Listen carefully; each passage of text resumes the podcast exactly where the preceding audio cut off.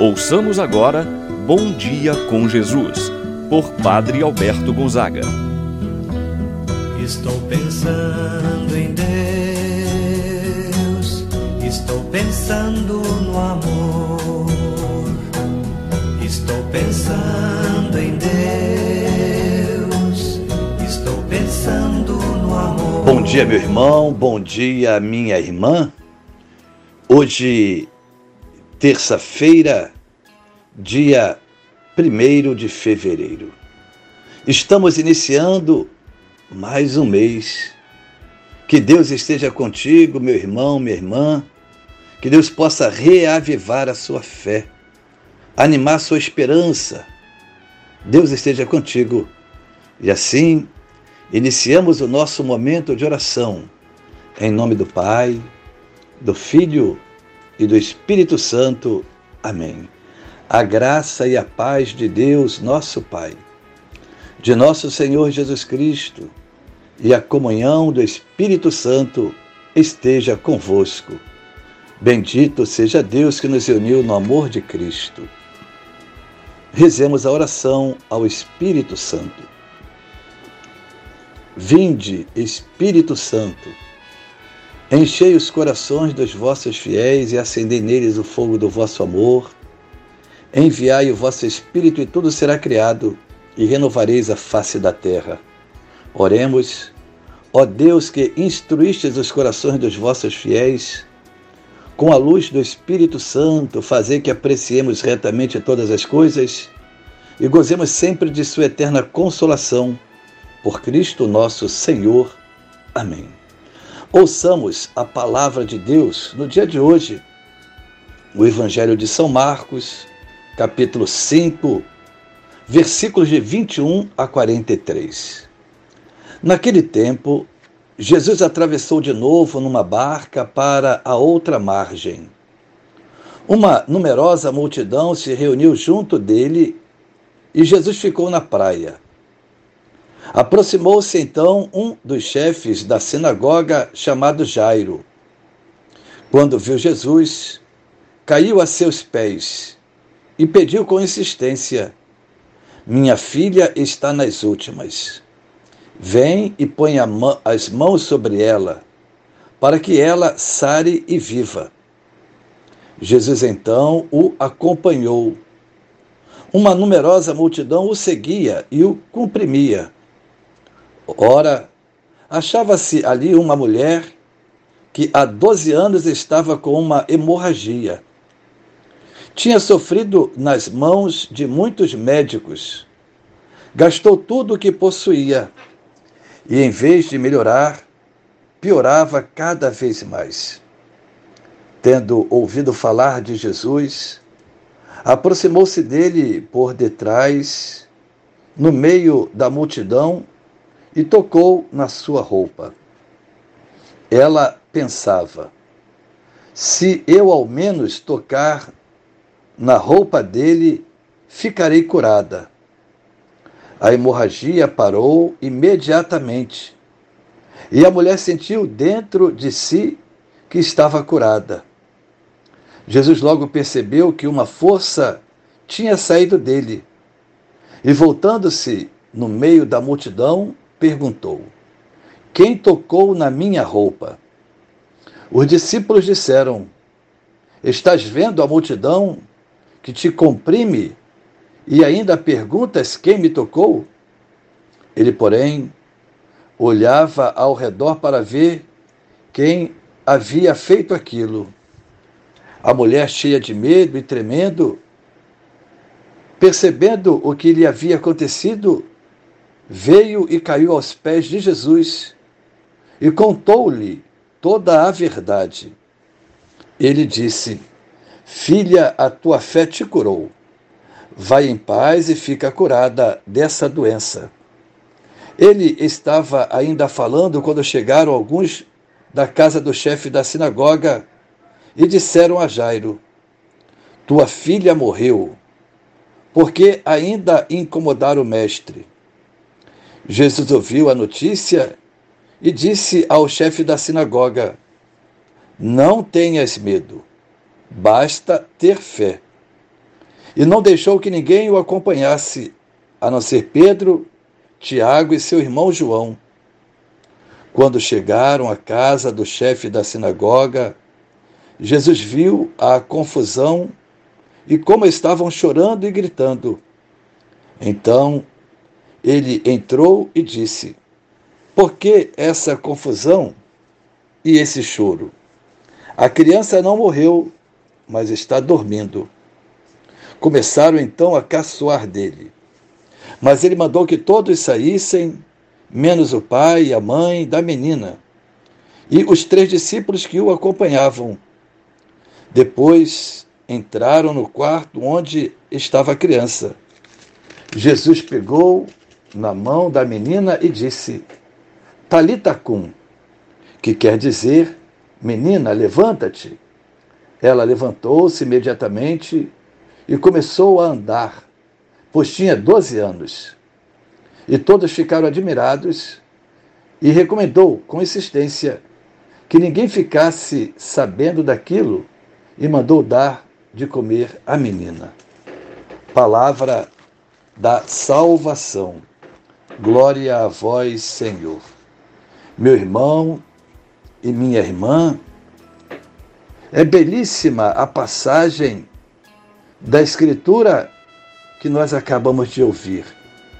E nos apresenta duas curas milagrosas realizadas por Jesus em favor de duas mulheres.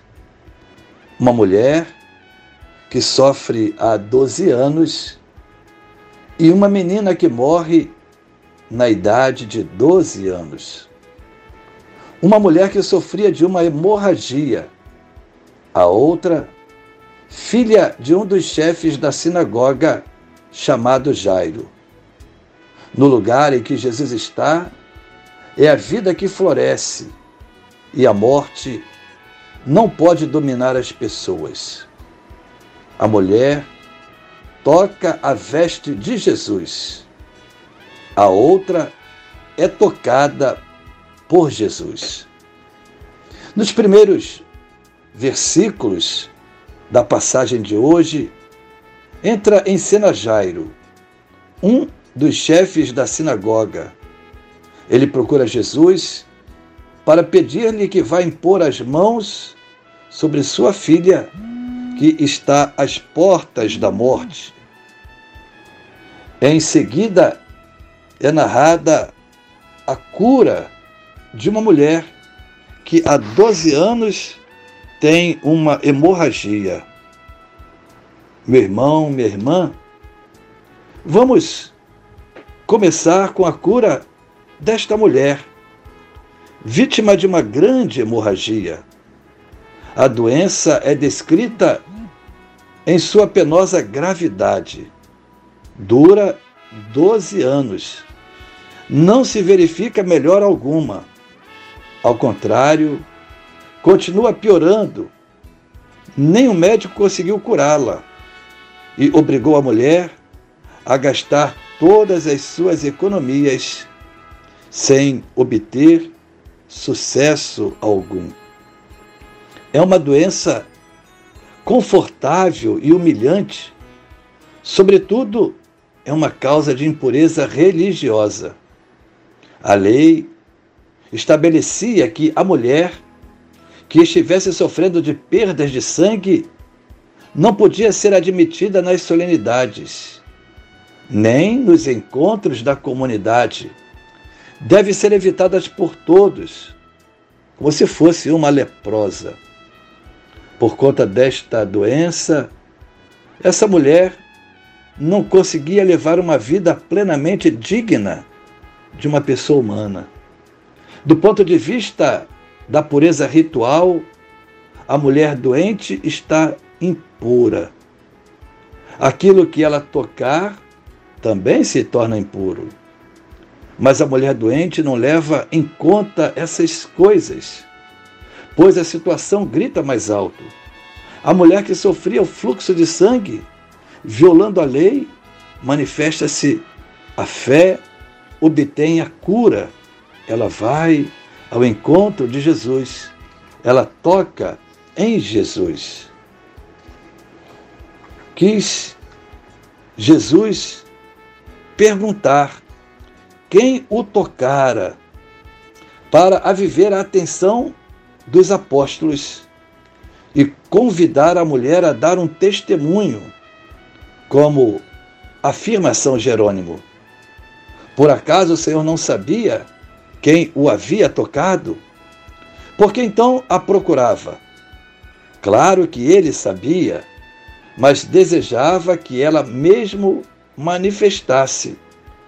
Se não tivesse formulado a pergunta, certamente ninguém teria se dado conta de que Jesus havia feito um milagre. Por tal razão, faz a pergunta para que aquela mulher o reconheça publicamente e Deus seja glorificado. Num outro episódio, não nos deparamos com uma simples doença, mas uma situação desesperadora a morte. Humanamente, não há nada que se possa fazer. Nos diz o texto que este homem, chefe da sinagoga, vai ao encontro de Jesus para pedir a cura para sua filha que estava agonizando. Ele se prostra diante de Jesus como prova de completa submissão, reconhecendo a força e o poder de Jesus.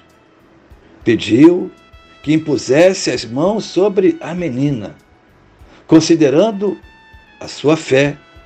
Nosso Senhor atende o pedido deste homem, Jairo, chefe da sinagoga. Ao saberem da notícia da morte, os amigos de Jairo vão logo dizendo: Por que ainda incomodar o mestre? Contudo, o chefe, ao chefe da sinagoga, Jesus vai dizer: Não temas, somente crer. Meu irmão, minha irmã, nós não somos incômodos para aquele que veio nos salvar. Nós não somos causa perdida para aquele que veio nos salvar. E assim, Jesus restitui a vida da filha de Jairo. Assim seja.